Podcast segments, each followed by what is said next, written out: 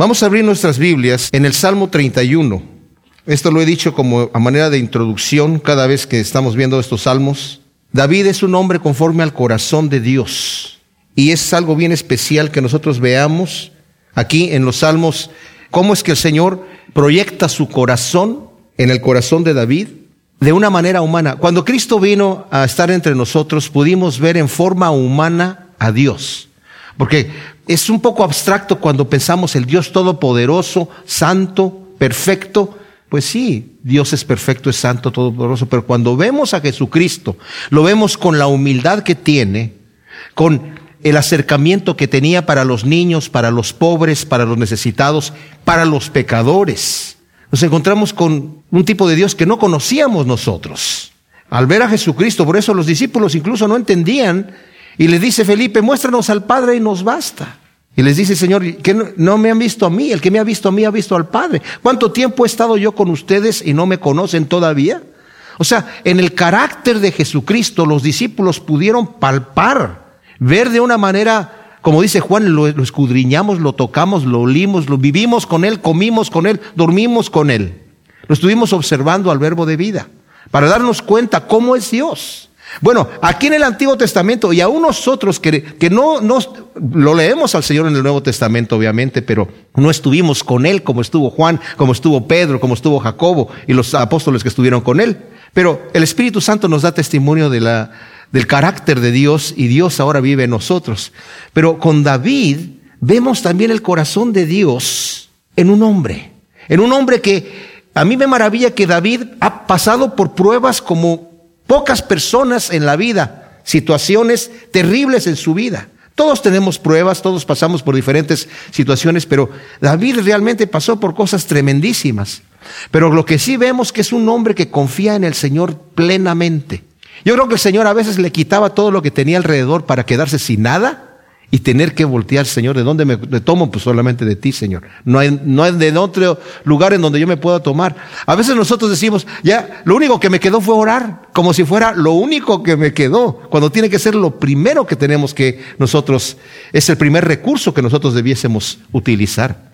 Bueno, entonces vemos aquí a David en este Salmo 31 una oración de confianza en el Señor en un momento de angustia. No sabemos en qué momento fue escrito este salmo. Y los salmos que no tienen título en cuanto al momento de cuándo fue escrito, pues podemos solamente hacer conjeturas y pensar, obviamente fue en un momento de dificultad que está él orando y cantando este Salmo 31. Qué increíble, ¿no? Un hombre tan eh, prolífero en la música, un músico así, que es capaz de tomar la pluma y empezar a escribir un canto acerca de las circunstancias que están pasando en su vida y además, además de utilizar poesía y utilizar el arte de la música, utiliza profecía y utiliza el Espíritu de Dios impactándonos a nosotros de lo que Dios quiere que veamos en un hombre que es conforme a su corazón. David no era perfecto.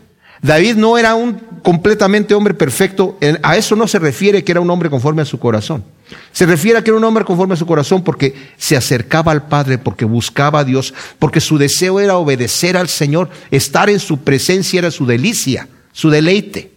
Ojalá que eso fuera para nosotros, ¿verdad? Y que no veamos a Dios como algo, como una ayudita más en el, transcurso de nuestra vida, porque nosotros tenemos otras metas. Para David, Dios era todo. Él tenía sus cosas que hacer, era rey, tenía sus eh, problemas que eh, acatar, gente que lo criticaba, eh, muchos problemas tenía David, muchas situaciones, era un hombre ocupado, pero Dios estaba primero en sus prioridades, primero. Sin el Señor David no era nada y él lo sabe.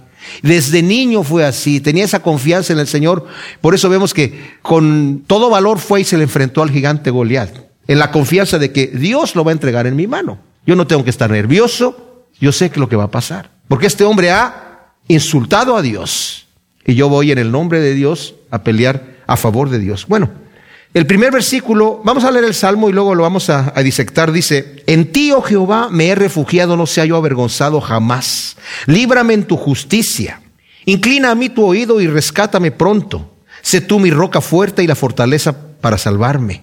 Porque tú eres mi roca y mi fortaleza. Por amor de tu nombre me guiarás y me encaminarás. Sácame de la red que me han tendido porque tú eres mi refugio. En tus manos encomiendo mi espíritu. Tú, oh Yahvé, Dios de verdad me has redimido. Aborrezco a los que confían en ídolos vanos, pero en cuanto a mí, en Yahvé he esperado. Me regocijaré y me alegraré en tu misericordia porque has visto mi aflicción y has tenido en cuenta las angustias de mi alma. No me entregaste en mano del enemigo, sino que pusiste mis pies en lugar espacioso. Ten misericordia de mí, oh Yahvé, porque estoy en angustia. Mis ojos, mi alma y mis entrañas están consumidos de tristeza. Mi vida se ha agotado en tristeza y mis años en suspiros.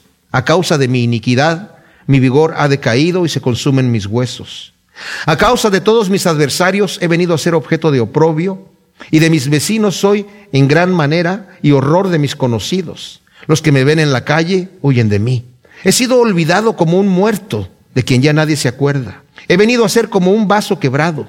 Oigo la calumnia de muchos, el terror me asalta por doquier, mientras conspiran unidos contra mí y traman quitarme la vida. Pero en ti, oh Yahvé, yo he puesto mi confianza. He dicho, tú eres mi Dios. En tu mano están mis tiempos. Líbrame de la mano de mis enemigos y de mis perseguidores. Haz resplandecer tu rostro sobre tu siervo. Sálvame por tu misericordia. No sea avergonzado, oh Yahvé, por cuanto te he invocado, sean avergonzados los malos y bajen en silencio al Seol. Enmudezcan los labios mentirosos que arrogantemente hablan contra el justo, con soberbia y menosprecio. Cuán grande es tu bondad que has guardado para los que te temen que has preparado para los que en ti confían, delante de los hijos del hombre. En lo secreto de tu presencia los esconderás de intrigas humanas. En un refugio los guardarás de las contiendas de la lengua. Bendito sea Yahvé que hizo maravillosa su misericordia para conmigo como en ciudad fortificada. Alarmado me dije, cortado fui de tu presencia. Pero tú oíste la voz de mis súplicas cuando clamé a ti. Amada Yahvé vosotros todos los santos. Yahvé preserva a los fieles pero retribuye con creces al que actúa con soberbia. Esforzaos todos los que esperáis en Yahvé y tome aliento vuestro corazón. Nuevamente me maravilla y me encanta cómo David tienes la confianza en el Señor y en este primer versículo, en ti, oh Yahvé, me he refugiado. No sea yo avergonzado jamás, líbrame en tu justicia. Aquí tiene la confianza David de encomendarse al Señor. Y cuando dice no sea yo avergonzado, no le está diciendo, Señor, no, no sea que no me vayas a escuchar, sino, Señor, lo que te estoy pidiendo es que no me dejes estar avergonzado, estoy poniendo mi confianza en ti. Hay gente que me está atacando. No sabemos el momento de cuando escribió este salmo. Algunos comentaristas creen que fue cuando su hijo Absalón se rebeló contra su padre y quiso tomar el reino. Y engañando a su padre le dijo, quiero ir a Hebrón. Ustedes saben que Absalón eh, era el tercer hijo de David y mató a su hermano Amnón, que era el, hermano mayor, porque el hermano mayor violó, era su medio hermano. David tenía muchas mujeres, entonces era su medio hermano. Y el hermano mayor, Amnón, violó a su eh, media hermana, Tamar, que era hermana este, completa de eh, Absalón. Entonces Absalón dijo, no, pues a este lo voy a matar. Y cuando tuvo la oportunidad lo mató. Y cuando lo mató, salió huyendo porque el rey le dijo, no quiero ver tu rostro. Entonces salió y, y estaban en conflicto. Joab tuvo que de alguna manera decirle a David, oye, pues ya trae a tu hijo. ¿Cómo lo tienes allá en el territorio extranjero? Y, ok, que entre acá, pero que no vea mi rostro. Y, y, y después, oye, bueno, fue como un conflicto ahí grave con David, hasta que por fin David ya, ok, ya lo recibió bien, pero Absalón se quedó con esa piedrita en el zapato. Y dijo, no, yo voy a tomar el reino de mi padre. Y empezó a hablarle a la gente bien. Mi padre no tiene tiempo para hablar contigo, está muy ocupado. Mira, yo te, te atiendo. ¿Cuál es tu problema? No es que vengo para que me hagan justicia. No, tu caso, tu caso es bueno. Tu caso es bueno, yo te doy a ti la razón, pero si vas con mi padre, quién sabe qué te va a decir. Y dice la Biblia que se robó el corazón de la gente. Y después le dice a su padre, David, quiero ir a Hebrón a, hacer unos votos que yo ofrecí al Señor. Dije yo, si regreso a mi casa y mi padre me recibe, yo quiero ofrecer unos votos a, Jehová o a Yahvé, al, al, Señor, ¿verdad? Sí, ve, hijo mío. Y a lo que fue, fue a juntar a todo Israel en contra de David. Como siempre sucede, mucha gente estaba en contra de David por envidias, por malas lenguas, por lo que fuera. David era un buen rey, pero de cualquier manera tenía ese problema. Entonces, algunos piensan que, bueno, después juntó a, Israel y se rebeló en contra de su padre y tuvo que salir su padre corriendo de ahí. Y se, se, fue de ahí huyendo. Entonces estuvo fuera un tiempo Y muchos piensan que en este momento fue cuando escribe este salmo. Otros comentaristas, no obstante, piensan, y yo me inclino un poquito más a esa posición, que es cuando escribe este salmo es cuando está siendo perseguido por Saúl. Ustedes saben que después de que David mató a Goliat el gigante, fue recibido por Saúl y Saúl le había prometido casarse con su hija, pero su hija se la dio a otro. Entonces David se quedó así como, ¿pero qué pasó aquí? Y ya después cuando supo Saúl que la hija menor Mical estaba enamorada de David, dijo, con esta lo voy a casar, con esta mujer, y de alguna manera así lo voy a tener cerca para, ya lo quería matar, porque ya se había, ya se había, habían hecho ese canto de que eh, Saúl mata a sus miles y David a sus diez miles y Saúl le dio envidia, y en varias ocasiones lo andaba buscando para matarlo. Tanto así que David en un momento dado dijo, como vimos aquí en el, en el versículo en donde dice el 22, alarmado me dije, cortado fui de tu presencia. Si vemos nosotros en primera de Samuel 27, versículo 1 dice, David dijo dentro de sí, ciertamente Saúl me va a encontrar y me va a matar. Así que yo me voy a ir al territorio de los filisteos. Y ciertamente cuando se fue al, territorio de los filisteos lo dejó de perseguir Saúl. Bueno, como sea que sea, esa es mi opinión, ¿verdad? Pero es una conjetura cuando escribe este salmo. Pero dice, no sea avergonzado, líbrame en tu justicia. Está en opresión David aquí. Inclina a mí tu oído y rescátame pronto. Sé tú mi roca fuerte y la fortaleza para salvarme, porque tú eres mi roca y mi fortaleza. Fíjense lo que está diciendo aquí. Inclina a mí tu oído. Literalmente es, Señor, escucha los murmullos que estoy hablando en voz baja a ti, Señor. Acércate a mí. Sé tú mi fortaleza y mi roca, porque tú eres mi fortaleza y tú eres mi roca. Nuevamente declara David, en ti es en el que me estoy refugiando. Y luego dice, por amor de tu nombre me guiarás y me encaminarás. Y esto me encanta, mis amados. Porque cuando nosotros oramos al Señor y le pedimos algo, no es porque nosotros lo merecemos. No es porque, Señor, hazme esto porque ya me he portado bien. Señor, atiéndame porque en este momento sí estoy muy arrepentido. Señor, perdona mi pecado. O Señor, hazme este favor porque tú sabes que yo te amo mucho. Está bien todo eso, pero nosotros no calificamos en nada, ¿me entienden? Para de alguna manera hacer que el Señor nos recompense en alguna manera. Pero cuando decimos por amor de tu nombre, ¿qué estamos diciendo? Porque tú has dicho que tú eres un Dios misericordioso y piadoso, que te agradas en hacer misericordia, que te agradas en darle a tus hijos. Tú eres el que ha dicho, pedid y recibiréis. Nuestro Padre quiere que toquemos la puerta y Él la va a abrir. Entonces, por amor de tu nombre, Señor, porque tú eres santo, perfecto, hermoso, por amor de tu nombre me guiarás y me encaminarás. Sácame de la red que me ha entendido, porque tú eres mi refugio. En tus manos encomiendo mi espíritu, tú, Yahvé, Dios de verdad, me has redimido. Ahora, esto es bien especial porque estas son las últimas palabras que dijo Jesucristo en la cruz. Las últimas palabras antes de entregar el Espíritu, antes de morir. Pero aquí las está diciendo David no para muerte, sino para vida.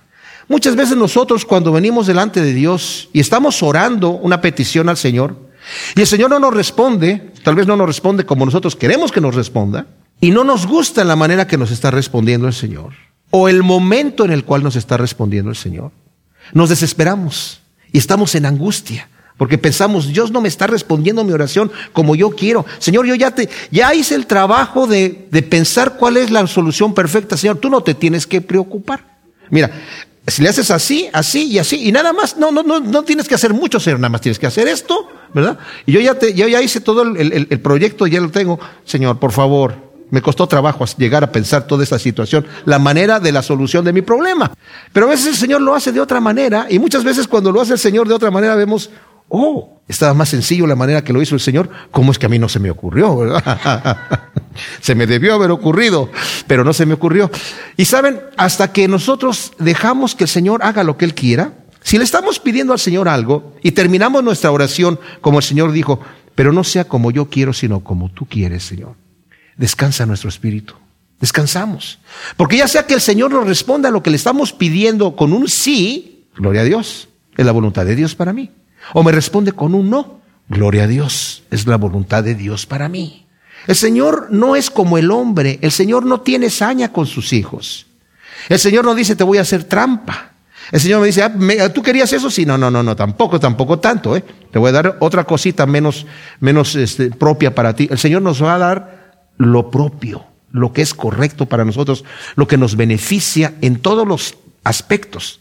Nosotros no lo vemos así porque no conocemos la mente de Dios. Pero el día que veamos las razones por las cuales el Señor nos respondió de la manera que nos respondió, si es que no las entendemos aquí en esta vida, nos vamos a quedar maravillados de la santidad, de la benevolencia, del amor, de la perfección en todo lo que Dios hace. Es precioso el Señor. Entonces dice, tú ya ve, Dios de verdad, me has redimido. Aquí no se refiere a una redención de salvación, obviamente. Se está refiriendo a una redención del problema, me has sacado del problema. Aborrezco a los que confían en ídolos vanos, pero en cuanto a mí, en Yahvé he esperado. Algunas versiones dice, aborrezco a los que confían en vanidades ilusorias. La traducción correcta es ídolos vanos. No, no obstante, también los ídolos son vanidades ilusorias. O sea, aborrezco a la gente que está confiando en cosas vanas. Pero fíjense, esto es bien especial. Aborrezco a los que confían en ídolos vanos. O sea, yo sé quién es Dios. Solamente hay un Dios, el Dios verdadero. Los demás son ídolos falsos. Y no importa en qué cosa esté poniendo yo mi confianza, fuera de Dios se convierte en un ídolo. A mí me da tristeza que, por ejemplo, la Iglesia Católica ha puesto este tipo de adoración a los, a los santos, que es totalmente antibíblico, totalmente, porque el segundo mandamiento dice, primer mandamiento dice, no tendrás dioses ajenos delante de mí. El segundo mandamiento dice, no te inclinarás a ellos ni los honrarás, porque yo soy tu, Dios fuerte y celoso. El tercer mandamiento dice, no tomarás el nombre de tu Dios en vano, no jurarás en el nombre de tu Dios en vano. El cuarto era, vas a santificar el día sábado. El quinto, honrarás a tu padre y a tu madre. Sexto, no matarás. No, no cometerás adulterio, no hurtarás, no dirás falso testimonio, no codiciarás, etc. Bueno, el detalle que yo veo aquí es que la, la Iglesia Católica tiene también diez mandamientos en el catecismo católico, nada más que como quitaron el segundo mandamiento que dice no te harás imagen de lo que hay arriba en el cielo, ni en la tierra, ni debajo de las aguas, no te inclinarás a ellas, ni las honrarás. Ese es un mandamiento del Señor. Dice, porque nada viste tú en el monte cuando yo me aparecí ahí. No viste ninguna imagen mía, entonces no te vas a hacer ninguna imagen. Ah, pero ellos tienen el pretexto. ¿Y saben lo que dice el Vaticano? Se los voy a leer. Dice, el mandamiento, dice, no te harás ninguna escultura. El mandamiento divino implicaba la prohibición de toda la representación de Dios por mandato del hombre. El Deuteronomio lo explica así, puesto que no viste ninguna figura alguna el día en que el Señor os habló en Horeb de en medio del fuego. No vayáis a prevaricar y os hagáis alguna escultura de cualquier representación que sea. Quien se revela a Israel es el Dios absolutamente trascendente. Él lo es todo pero al mismo tiempo está por encima de todas sus obras. Es la fuente de toda belleza creada. Aquí está el pretexto. Dice, sin embargo, ya en el Antiguo Testamento Dios ordenó o permitió la institución de imágenes que conducirían simbólicamente a la salvación por el verbo encarnado.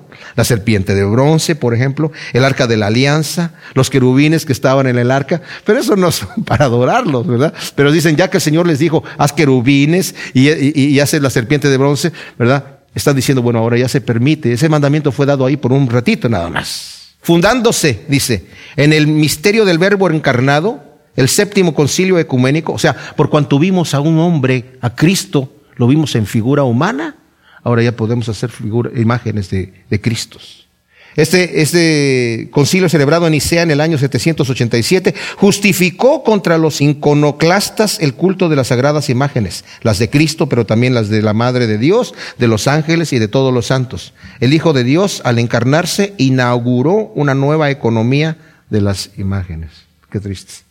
Y ahora esos diez mandamientos, dice el primero es amarás a Dios sobre todas las cosas, el segundo no tomarás el nombre de tu Dios en vano. O sea, ya se saltaron el segundo mandamiento. Y para, para tener diez, añadieron uno que dice, el noveno dice, no consentirás pensamientos ni deseos impuros. Que eso, pues, obviamente que no lo debemos hacer, pero no es uno de los mandamientos que están en el decálogo del Señor. Dice, yo aborrezco a los que confían en ídolos vanos, pero en cuanto a mí, en Yahvé esperado. No hay otro Dios y otro mediador entre Dios y el hombre más que Jesucristo hombre. ¿Verdad? Y si el Señor ha prohibido que hagamos imágenes es porque ha prohibido que hagamos imágenes para adorarlas. Ahí también dice, ah, no se está adorando la imagen, se está adorando a lo que representa la imagen. Pero yo me acuerdo que una vez una persona sacó un folleto acerca de las imágenes y un tipo que vendía imágenes le dijo, no, las, las personas no adoran las imágenes. Bueno, póngale ahí, esta imagen no tiene poder, solamente representa al santo que está en el cielo. Y se lo puso y no se le vendía ninguna ya. Me regocijaré y me alegraré en su misericordia porque has visto mi aflicción y has tenido en cuenta las angustias de mi alma. No me entregaste en mano del enemigo, sino que pusiste mis pies en lugar espacioso. Aunque Saúl lo estaba cercando, nunca lo pudo tomar. El Señor siempre le dio la libertad. Ten misericordia de mí, oh Yahvé, porque estoy en angustia. Mis ojos, mi alma y mis entrañas están consumidos de tristeza. Mi vida se ha agotado en tristeza y mis años en suspiros. A causa de mi iniquidad, mi vigor ha decaído y se consumen mis huesos. Aquí es en donde la gente dice, probablemente era por el tema de Absalón, porque el Señor, una vez que él pecó con, con Betsabé y con Urias, matando a Urias, el Señor le dijo que iba a venir la espada y no se iba a apartar la espada de la casa de David. Y recordando sus iniquidades. Cualquier manera está diciendo, Señor, yo estoy cegando mucho de lo que yo he hecho. A causa de todos mis adversarios he venido a ser objeto de oprobio y de mis vecinos los soy en gran manera, horror de mis conocidos. Los que me ven en la calle huyen de mí. Fíjense la condición tan terrible. He sido olvidado como un muerto de quien ya nadie se acuerda. He venido a ser como un vaso quebrado. Oigo la calumnia de muchos, el terror me asalta por doquier, mientras conspiran unidos contra mí y traman quitarme la vida. O sea, Señor, la gente me está calumniando. Los que apenas se acuerdan de mí, se acuerdan con una mala fama, porque han calumniado mi nombre. Él estaba huyendo. Después de que cantaban, Saúl mató a sus miles y David a sus diez miles, David estaba fuera huyendo. Dice, ya se han olvidado de mí como, como un muerto. Aunque ya había sido ungido rey, estaba en el desierto huyendo. Pero en ti, oh Yahvé, yo he puesto mi confianza, he dicho, tú eres mi Dios, en tu mano están mis tiempos. Fíjense, nadie muere antes de tiempo, aunque podemos morir antes de tiempo. Dice Eclesiastés, no hagas maldad, ¿para qué has de morir antes de tiempo? No te portes mal. Yo puedo, por mi falta de sabiduría, por mi necedad y por mi pecado, puedo apresurar mi muerte, pero mis tiempos están en la mano de Dios. Mientras yo estoy en la mano del Señor, mi muerte la tiene el Señor programada en el día que va a ser, y aunque llegase a ser, ¿verdad? Que alguien me quitara la vida, el Señor dice, no temas al que mata el cuerpo, sino teme al que puede destruir el, cuerpo y el alma en el infierno. Esos tiempos, aún así, aunque me llegaran a quitar la vida, están en las manos de mi Dios. Entonces, en, tus manos están mis tiempos, líbrame de la mano de mis enemigos y de mis perseguidores, haz resplandecer tu rostro sobre tu siervo, sálvame por tu misericordia, no sea avergonzado, oh Yahvé, por cuanto te he invocado, sean avergonzados los malos. Yo no, Señor, yo me estoy apegando a ti, y bajen en silencio al Seol, enmudezcan los labios mentirosos que arrogantemente hablan contra el justo con soberbia y menosprecio. Qué terrible es la calumnia, ¿eh? ¿Cómo destruye la calumnia? Cuán grande es tu bondad que has guardado para los que te temen, que has preparado para los que en ti confían delante de los hijos del hombre. En lo secreto de tu presencia los esconderás de intrigas humanas y en un refugio los guardarás de las contiendas de la lengua, Señor. Aunque hablen mal de mí, tú me vas a guardar, Señor. Bendito sea Yahvé que hizo maravillosa su misericordia para conmigo como en ciudad fortificada. Aquí está ya la respuesta a la oración de David. Alarmado me dije, cortado fui de tu presencia, pero tú oíste la voz de mis súplicas cuando clamé a ti. Amada Yahvé vosotros todos sus santos. Aquí está un mandamiento. Amar al Señor. Yahvé preserva a los fieles, pero retribuye con creces al que actúa con soberbia. Esforzaos todos los que esperáis en Yahvé y tome aliento vuestro corazón. David está diciendo, yo estaba desesperado, pero saben que el Señor me escuchó. Yo incluso dije, dice David, pues cortado soy de delante de tus ojos, pero Señor, tú estabas escuchando mi clamor. Así que oremos con confianza. Cuando estamos orando, el Señor tiene una sonrisa en los labios porque nos estamos acercando delante de Él y estamos poniendo en la mano del Todopoderoso nuestra impotencia, nuestra incapacidad pero Él va a obrar por nosotros, porque su poder se hace manifiesto en nuestras vidas. Salmo 32 es un salmo tremendísimo, tremendísimo salmo. Este es un salmo, lo vamos a leer y lo vamos a estudiar. Dice, cuán bienaventurado es aquel cuya transgresión ha sido quitada y cubierto su pecado. Cuán bienaventurado es el hombre a quien Yahvé no le imputa iniquidad y en cuyo espíritu no hay engaño. Mientras callé, se consumieron mis huesos en mi gemir todo el día. Porque de día y de noche tu mano se agravaba sobre mí, hasta que mi vigor se convirtió en sequedades de verano. Mi pecado te hice saber y no encubrí mi iniquidad. Dije, confesaré mis transgresiones a Yahvé, y tú mismo cargaste con la maldad de mi pecado. Por esto orará a ti todo santo en el tiempo en que pueda ser hallado. Ciertamente en la inundación de muchas aguas, éstas no llegarán a él. Tú eres mi refugio, me guardarás de la angustia. Me rodearás con cánticos de liberación. Te haré entender y te enseñaré el camino en que debes andar. Sobre ti fijaré mis ojos y te aconsejaré. No seas como el caballo o como el mulo sin entendimiento, cuya boca ha de ser frenada con bozal y freno para que se acerquen a ti. Muchos dolores habrá para el impío, pero el que confía en Yahvé lo rodea la misericordia.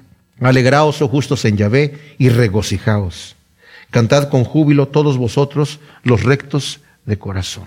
Este es un tremendo salmo y se cree, casi por unanimidad, que este salmo fue escrito después de que pecó David con Betsabé. Nada más que primero se escribió el 51. Si le dan ahí la vuelta, ¿verdad? Pongan el dedo ahí y vamos a ver el Salmo 51. Este sí tiene título. Y dice, el, título de este salmo dice, al director del coro, Salmo de David, cuando el profeta Natán vino a él después que se había llegado a Betsabé. Y dice, ten piedad de mí, oh Elohim, conforme a tu misericordia, conforme a la multitud de tus piedades, borra mis transgresiones. Lávame más y más de mi maldad y purifícame de mi pecado, porque yo reconozco mis transgresiones y mi pecado está siempre delante de mí. Contra ti, contra ti solo he pecado y he hecho lo malo delante de tus ojos para que seas reconocido justo en tu sentencia y tenido por puro en tu juicio. He aquí en maldad fui formado y en pecado me concibió mi madre. He aquí tú deseas la verdad en lo íntimo, por tanto en lo secreto hazme conocer sabiduría. Purifícame con hisopo y seré limpio. Lávame y quedaré más blanco que la nieve. Hazme oír gozo y alegría y regocíjense los huesos que abatiste. Aparta tu rostro de mis pecados y borra todas mis inequidades. Oh Elohim, crea en mí un corazón limpio y renueva un espíritu recto dentro de mí. No me eches de tu presencia ni quites de mí tu Santo Espíritu.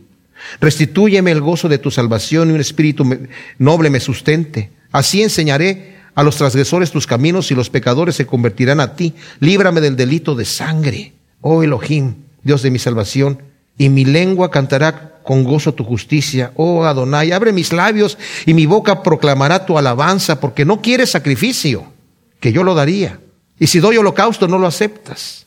El sacrificio grato a Elohim es el espíritu quebrantado, y al corazón contrito y humillado tú no desprecias, oh Elohim. Haz bien con tu benevolencia, Sion, edifica los muros de Jerusalén, entonces te agradarán los sacrificios de justicia, holocaustos y ofrendas enteramente quemadas entonces se ofrecerán novillos sobre tu altar. Vemos en el Salmo 51, que no lo vamos a estudiar ahora, el momento en donde David está orando al Señor después de su pecado. Pero, ¿cuál fue el pecado de David? David no salió a la guerra, tenía, se calcula la edad de unos cincuenta y tantos años, estaba en su palacio, en el terrado de su palacio, en la tarde se levantó después de tomar su siesta, nos dice la, escritura, y estaba paseándose en el terrado, y vio a una mujer que se estaba bañando, literalmente se estaba purificando. Después que la mujer tenía su periodo, había un momento de purificación y hacía un ritual de purificación, se lavaba de cierta manera. Entonces, David la vio porque la casa de ella estaba al lado del palacio y desde ahí la alcanzó a ver que se estaba bañando esta mujer. Y era muy hermosa, nos dice la escritura, y entonces mandó preguntar quién es. Le dijeron es Betsabé, la esposa de Urias, uno de tus guerreros. Urias estaba en la guerra peleando por David, defendiendo la causa de David.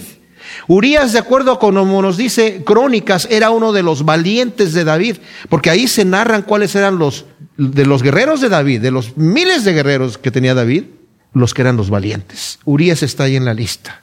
Era uno de los preferidos. No era de los más valientes, pero uno de los valientes. Ahora, él ve a la mujer, manda a preguntar ¿Quién es la mujer? Le dicen, es la esposa de Urias Eteo. Ahí ya le salió una banderita roja a David. David hubiera dicho, ah, no, la mujer de otra persona, de uno de mis guerreros, no me voy a meter ahí. Pero la manda a llamar, se acuesta con ella y la manda a su casa. Ahora, esto lo digo también para que sepamos que el pecado de David se empieza a dar a conocer, porque no es que David va, sino la manda a llamar. O sea, algunos de sus siervos ya saben lo que está haciendo David y, y la, manda, la manda a su casa. Después ella queda embarazada y le manda a decir a David, o sea, está pasando el tiempo, estoy encinta. Ay, David dice, qué problema, entonces, ¿cómo le vamos a hacer? Entonces, le escribe a Joab una carta, se la manda diciéndole, envíame aquí a Urias con las noticias de cómo va la guerra, mándame a Urias para acá. Entonces llega Urias, le pregunta a David, ¿cómo está Joab? ¿Cómo está la gente? ¿Cómo va la guerra? ¿Cómo? Ah, muy bien, bueno, qué bueno, noticias. Celulares no tenemos, así que necesitamos este tipo de servicios. Y ¿Por qué no te vas hoy en la noche, te quedas en tu casa, ¿verdad? Vete con tu esposita. Mira, te voy a, le mandó un regalo de parte de la mesa del rey, comida especial, vino especial del rey y todo para que, mira, para que te alegres con tu esposa y te vas con tu mujer. Y dice que Urias se quedó acostado allí en la puerta del, del palacio con los siervos del rey y no fue a su casa. Y David estaba muy tranquilo. Urias va a llegar a, con su casa, va a dormir con su mujer. Al rato se va a descubrir que está embarazada y, pues obviamente, ¿me entiendes? Bueno, le dicen, Urias no fue a dormirse en su casa, como que no se fue a dormir en su casa, no. Le dice, Urias, mira, no te vayas todavía, quédate otro día más y mañana te vas tranquilamente. ¿eh? Prisa no hay, pero tranquilo. Eh, y, y, vente a comer conmigo ahora, ya no, ya no era que le dio la, le mandó la comida, ahora vente a comer conmigo en mi mesa esta noche. Y dice la escritura que lo embriagó. Le dejó a Urias así, dice, esta, ahora sí, no va, eh, no se va a perder. Le dijo, mira, derechito, aquí caminas derechito, vas a llegar a tu casa, Urias. Pero Urias no llegó a su casa. Se volvió a quedar allí con los siervos de su señor en, la puerta. Entonces ya David no le dijo nada, escribió una carta. Fíjense la, la, lo terrible, lo canalla, perdón, pero la canallada que hizo David ahí, escribió una carta diciéndole, Joab, quiero que pongas a Urias en el frente de la batalla, en donde está lo más fuerte, donde están los más valientes, y que se retiren y lo dejen solo para que muera. Y va Urias con la carta con su sentencia de muerte, se la va a llevar a Joab. Me mandó el rey con esta carta. Y después Joab le manda a un hombre que le dice, este, dile al rey que, que nos acercamos a la ciudad, que era una táctica de guerra que no deberían hacer, porque ya sabían que no debían acercarse a la ciudad, porque de ahí los flecheros empiezan a tirar desde el muro. Dice, nos acercamos a la ciudad y nos tiraron los flecheros y murió algunas personas y Urias también. Joab le dice, si el rey se empieza a enojar a decirte, ¿por qué se acercaron a la ciudad? Ya saben que no se deben acercar. Dile, tu siervo Urias también se murió. Y con eso el rey va a estar callado. Joab ahora, el, el capitán del ejército, ya sabe de la artimaña de David. Utilizó su poder de rey para matar a este hombre, a su siervo, a su guerrero fiel, que estaba exponiendo su vida por causa de David. Tremendo. El pecado fue terrible. Por eso el Señor más adelante, cuando David quiere construir el templo, este mismo profeta que le va a hablar ahora a David, y que nos dijo aquí en el Salmo 51 que habló con él, le dice, el Señor, primero le dice el profeta, sí, haz lo que está en tu corazón, y después el Señor le, habla al profeta y le dice, te apresuraste a hablarle a David, dile a David que él no me puede construir casa porque tiene las manos llenas de sangre. No de la sangre de la guerra, no de la sangre de Sansón, de la sangre de Urias Eteo. Esa es la sangre que, que al Señor le molestó, que tuviera David ahí en sus manos. Bueno, David, una vez que muere Urias, trae a la viuda, pobrecita viuda, mira que se venga para acá, yo la voy a recibir como mi esposa y tranquila, quizá la voy a consolar. Y bueno, la gente que no sabía, que la mayoría del pueblo pues no sabían, Ay, mira el rey, qué bárbaro. Así es como trata él a sus guerreros. Fíjate, nada más. A la viuda la, la, la trajo allí, porque su guerrero Urias dio su vida allí en, en la guerra. Wow, bravo, bravo. Pero había algunos cuantos que sí sabían lo que había pasado. Bueno, David está tranquilo, creyendo que todo está, ni tan tranquilo está David, porque ahorita que vamos a leer, leemos este salmo como lo acabamos de leer, estaba angustiadísimo, pero David pensó, está cubierto mi pecado, ya nadie sabe lo que pasó. Nueve meses pasan del embarazo de esta mujer y nace el niño. ¿Se imaginan ustedes?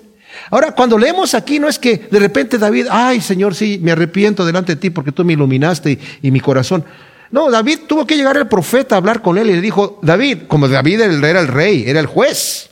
Había dos hombres, uno que tenía muchas ovejas y muchos ganados de todo tipo, muchos animales, un hombre rico. Y al lado de él vivía un hombre pobre, que compró una ovejita chiquita de bebé y la llevó a su casa y vivía allí con él y con sus hijos y comía de su plato y dormían con ellos. Era como una de sus hijas, era como su hija. Y un día llegó un viajero a la casa del hombre rico y él queriéndole preparar algo de comer, no quiso tomar uno de sus animales, sino que por fuerza fue y le quitó la ovejita al, al, vecino. Y David se levanta y dice, el tal hombre merece morir y merece pagar cuatro tantos lo que ha hurtado. Eso estaba en la ley de Moisés. El que hurtaba tenía que pagar cuatro veces lo que hurtó. Pero dice, pero merece morir, o sea, ¿cómo se atreve? Y le dice Natán, el profeta, tú eres ese hombre. Porque a ti Dios te dio de todo todo el reino de Saúl, de la casa de Saúl. Te entregó todo el territorio de Israel en tus manos. Y tú le quitaste a este hombre lo único que él tenía, su ovejita. abusaste de él y lo mataste con la espada de los amonitas. Por lo tanto, dice, la espada no se va a apartar de tu casa. Pero el momento que le dice eso, inmediatamente cuando está diciendo eso, ¿verdad? Tú hiciste esta cosa, dice, he pecado delante de Dios y le dice, sí, pero el Señor, inmediatamente Natal le dice, pero Dios ya ha perdonado tu pecado, lo ha remitido, lo ha cargado sobre él mismo literalmente. Pero trae una consecuencia, la espada nunca se va a apartar de tu casa. Y como eso tú lo hiciste en oculto, el Señor lo va a hacer a la luz de todos, ¿verdad? Lo que tú hiciste en oculto, de acostarte con la mujer de, Urias, tu enemigo lo va a hacer a la luz de todos. ¿Y saben qué? Su hijo Absalón, cuando se rebeló contra su padre, una de las cosas que hizo fue acostarse con las concubinas de su padre a, los ojos de todo Israel, porque era, era como desafiar a su padre, diciendo, yo ya tomé las mujeres de mi padre, porque estoy tomando el reino de mi padre, para que la gente dijera, wow, se hizo abominable a su padre, vamos a estar con él. Y como había mucha gente que ya aborrecía a David, porque siempre hay gente que aborrece, ¿verdad? Tenía ya todo el pueblo delante de él. Entonces, fíjense, este salmo empieza con una bendición, una bienaventuranza.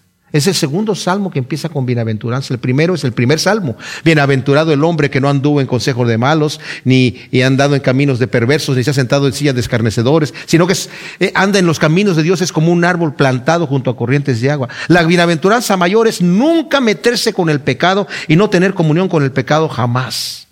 Pero la segunda bienaventuranza es aquel que ha cometido pecado y pecado grotesco, pecado terrible. Es bienaventurado cuando esa transgresión ha sido quitada y cubierto su pecado. Cuán bienaventurado es el hombre a quien Yahvé no le imputa iniquidad y en cuyo espíritu no hay engaño. Fíjense, esto es tremendo, porque dice, bienaventurado es aquel cuya transgresión ha sido quitada. Hay una, aunque está hablando aquí en forma poética, no deja de ser verdad lo que está diciendo. La transgresión es el pecado a sabiendas. En el Antiguo Testamento había paga por el pecado que era pecado por ignorancia. La persona que pecaba por ignorancia podía traer algún sacrificio delante del Señor y era perdonado. La persona que transgredía a sabiendas recibía castigo. Pero aquí está diciendo, bienaventurado es aquel cuya transgresión ha sido quitada. El Señor quitó mi transgresión, porque David a sabiendas se acostó con esta mujer sabiendo que estaba haciéndolo contra la voluntad de Dios y a sabiendas obviamente mandó matar a Urias. Pero él estaba callándose todo este tiempo viviendo en una miseria terrible. Cuán terrible es vivir en la miseria de quedarse con el pecado en el corazón. ¿Para qué? Dios lo quiere perdonar. A Dios le gusta perdonar el pecado.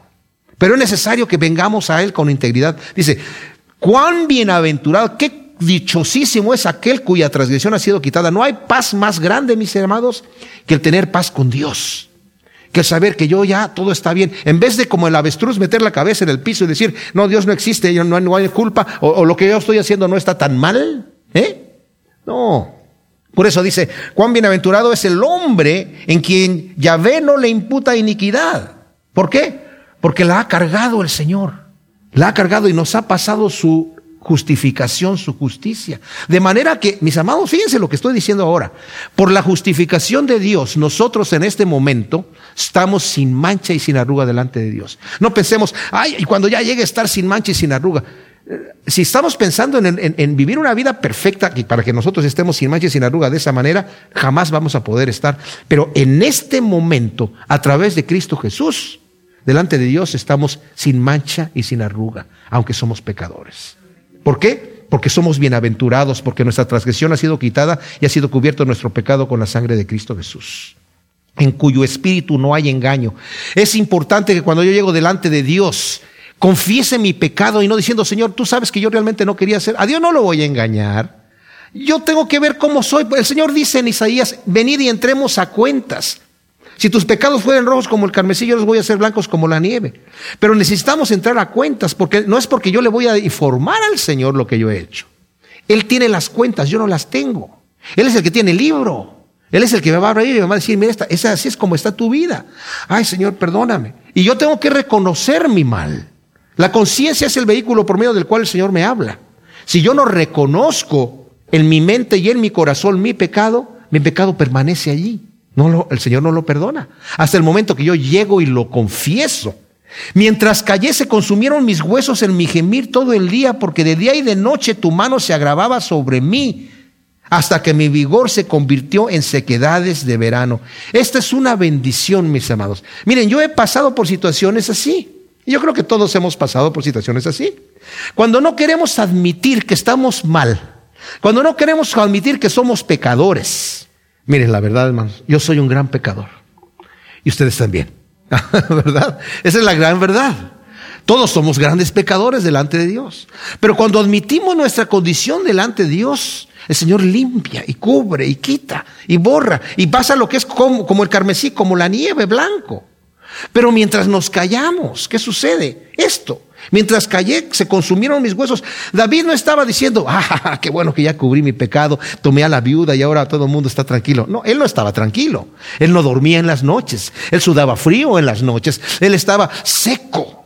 No podía disfrutar la comida que comía, no podía disfrutar la bebida que bebía, no podía disfrutar los goces que pudiese haber tenido en ese momento. No disfrutaba nada, David porque sabía que estaba mal, no tenía paz con Dios. Y cuando nosotros no tenemos paz con Dios, estamos en una angustia. Bendito sea el Señor. Hay de aquel que está en paz cuando no ha confesado su pecado.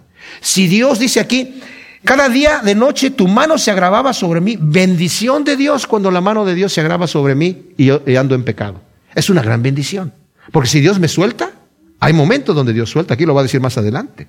Es más, además él dice, busca al Señor mientras lo puedes encontrar, porque llega un momento donde ya no lo vas a encontrar. Pero cuando el Señor está poniendo su dedo cada vez que tú estás en pecado y no lo suelta hasta que tú reconoces, Señor, estoy mal, ayúdame, Señor. Ok, ahora vamos a trabajar.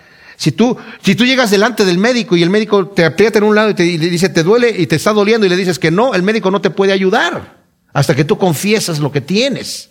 Dios sabe lo que yo ya tengo, pero Él no interviene en mi vida hasta que yo le entrego mi vida. Y le digo, Señor, ok, haz tu perfecta voluntad conmigo. Así que es una bendición. Mientras callé se consumieron mis huesos, qué bendición, y en mi gemir todo el día se agravaba tu mano sobre mí hasta que mi vigor se secó. Pero mi pecado te hice saber y no encubrí mi iniquidad. Dije, confesaré mis transgresiones a Yahvé y tú mismo cargaste con la maldad de mi pecado. Fíjense que tú mismo cargaste. Como dije yo, el nombre del Señor es yo soy, yo soy fuerte, misericordioso y piadoso, que carga con la iniquidad, la maldad y el pecado. El Señor no la, quita así nada más, porque como es un Dios santo y justo, no perdona el pecado por perdonarlo, porque sería una injusticia perdonar al malvado nada más así. Él, él, paga el precio, Él paga la deuda, Él paga la fianza, Él paga la multa, Él se va en nuestro lugar a sufrir nuestra condena. Y eso fue lo que justamente hizo Cristo Jesús en la cruz. Él cargó con la maldad de mi pecado. Y no importa el tamaño del pecado. Porque dice, si confesamos nuestros pecados, dice Juan, Él es fiel y justo para perdonarnos y limpiarnos de toda maldad. Toda maldad. Si decimos que no tenemos pecado, nos engañamos a nosotros mismos y hacemos a Dios mentiroso. Pero si vamos a andar en luz, vamos a tener que darnos cuenta, hemos andado en pecado, Señor, líbrame, límpiame, cámbiame. ¿Cómo me va a cambiar el Señor de mi condición pecaminosa? ¿Cómo me va a llevar más y más a la imagen de Cristo Jesús si yo no reconozco que estoy mal? Solamente reconociendo que estoy mal, es que el Señor me puede ir cambiando. Entonces dice, por esto orará a ti todo santo en el tiempo en que puedas ser hallado. Ciertamente en la inundación de muchas aguas, éstas no llegarán a él. Hay un momento, como dije, en donde Dios ya no puede ser hallado. Romanos 1 dice que Dios, la ira de Dios se revela contra toda impiedad e injusticia de los hombres que detienen con injusticia la verdad. Aquellas personas que no quisieron tomar en cuenta a Dios, que habiendo conocido a Dios, no le glorificaron como a Dios ni le dieron gracias, sino que se envanecieron en sus razonamientos. ¿Saben qué sucede? Su necio corazón fue entenebrecido. Dios los entregó a una mente reprobada. A ella no pueden encontrar a Dios. Ya no lo pueden encontrar porque ellos mismos se han reprobado. Hay un momento en donde yo puedo encontrar al Señor. Hay un momento en donde se dice, mientras escuches hoy su voz, no endurezcas tu corazón como en el día de la provocación, dicen Hebreos. Porque una vez endurecido el corazón, ya no escuchas la voz de Dios. Ya no la escuchas. Pero hay que orar, dice, orará a ti el santo en el tiempo que puede ser hallado. Y está hablando aquí de santos pecadores, obviamente. Está hablando que nosotros somos santos, mis amados, porque queremos a Dios, buscamos ser como Él, buscamos agradarle. ¿Fallamos? Claro que fallamos, pero oramos al Señor y mantenemos nuestras conciencias, como, diría, eh, blandas, las, eh, sensibles, nuestras conciencias sensibles a la voz de Dios. Es muy importante cada noche hacer un examen de conciencia y orar al Señor, límpiame, lávame, Señor. Tú eres mi refugio, me guardarás de la angustia, me rodearás con cánticos de liberación. Luego aquí habla el Señor. Aquí cambia de estar, el que está hablando es eh, David, ahora aquí habla está, el Señor es el que está hablando. Dice, te haré entender y te enseñaré el camino en que debes andar. Sobre ti fijaré mis ojos y te aconsejaré. O sea, qué, hermoso. El Señor me va a hacer entender y me va a guiar. Y luego el consejo para nosotros. No seas como el caballo o el mulo sin entendimiento cuya boca ha de ser frenada con bozal y freno para que se acerquen a ti. O sea, no seas como el, como el burro, o digo, como el, como el caballo y como el mulo sin entendimiento que te tengo que poner freno. No me obligues, dice el Señor, a que mi mano sea pesada sobre ti. Yo te amo y te voy a mantener conmigo. Yo te quiero guiar. Te voy a hacer entender y te voy a llevar el camino que debes andar. Voy a fijar sobre mí tus, mis ojos. Te voy a estar cuidando, pero no seas como el caballo que te voy a tener que, que, contra tu voluntad, poner mi mano sobre ti. Deja que el Señor te guíe con su yugo y no des cosas contra el aguijón. Muchos dolores habrá para el impío, obviamente, pero el que confía en Yahvé lo rodeará la misericordia. Alegraos justos en Yahvé y regocijaos. Otro mandamiento muy bonito. Alégrense y regocíjense. Pablo lo dice en Filipenses, regocíjense en el Señor siempre. Y otra vez les digo que se regocijen. Cantad con júbilo todos vosotros los rectos de corazón. Señor, te damos infinitas gracias porque tu amor sobrepasa lo que nosotros podemos explicar, Señor. Tu palabra es hermosísima, Señor, y vemos en este salmo tu misericordia. Gracias por las experiencias que tú nos dejaste ver de tu siervo David, Señor, porque vemos que aunque fue un hombre conforme a tu corazón, fue un hombre pecador. Pero vemos tu misericordia, Señor, que olvida ese pecado. No se acuerda nunca más de ese pecado, Señor, sino que más bien nos rodeas de liberación, de santidad, nos rodeas de alegría y de, gozo, Señor. Y nos das esperanza y nos das herencia contigo en el reino de Dios. Gracias, Padre. Eh, planta esta semilla en nuestro corazón para que dé su fruto ciento por uno en el nombre de Cristo Jesús. Amén.